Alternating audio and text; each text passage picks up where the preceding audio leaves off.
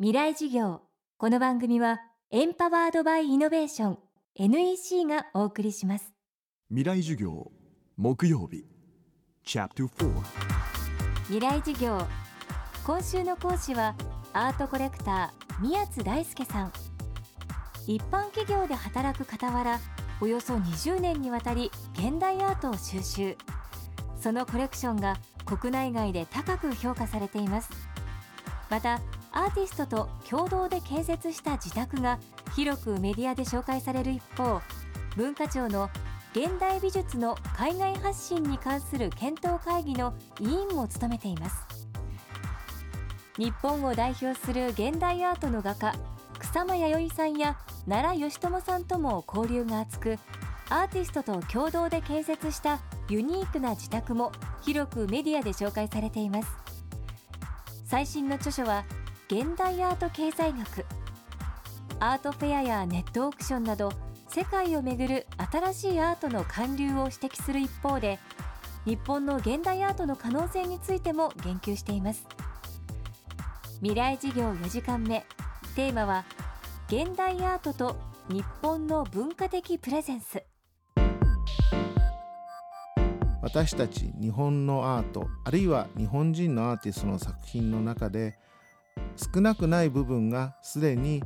他の国あるいは他の地域から発表される作品とは大きく異なった独自優位性を持った素晴らしい作品であることはすでに分かっています。ただ私たち日本人に大きく欠けていることの一つは自らが誇り自らその素晴らしさを評価そして理解してどうやって発信していくかということが他の国や地域より弱いという点に問題があるのではないかというふうに思っています。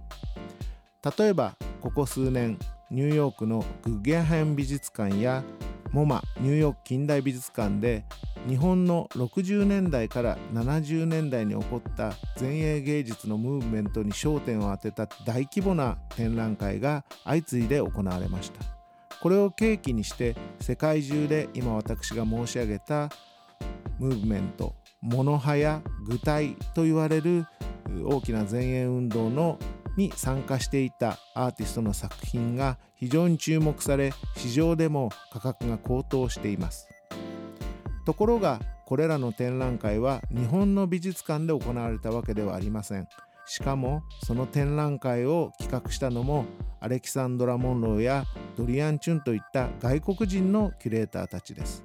ここに日本あるいは日本の人たちが自らの文化や美術を世界に対して発信していく発信力の弱さを証明することの一つとして挙げることができるのではないでしょうか。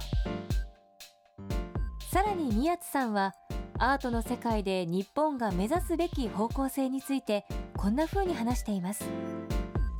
もともと美術史というのは1970年代あるいはひょっとすると80年代まで西洋中心美術史と言っていいような状態だったと思います。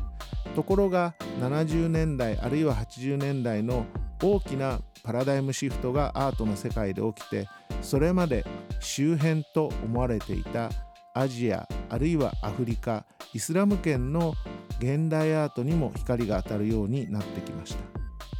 私たち日本人の持っている感覚や物事に対する視点はもちろん欧米諸国とは違いますし他のアジアの国々とも少し違っています。例えば今日本のアニメーションは世界中で大人気ですけれども日本には昔から絵巻物というアニメーションの先祖が存在しています。つまり私たちの歴史文化は絵巻物からアニメーションまで時代とともにその表現方法や記録媒体示体は変わったとしていてもその核の部分というところに変化しない強さというものがあると思っています。パブリックディプロマシーという言葉があります。これは政府対政府の外交戦略とは別に民間や世論に直接訴えかける外交の一つの形態を指しますけれどもアニメーション好きな中国や韓国の人たちが今両国と私たち日本の間にあるさまざまな難しい問題を飛び越えて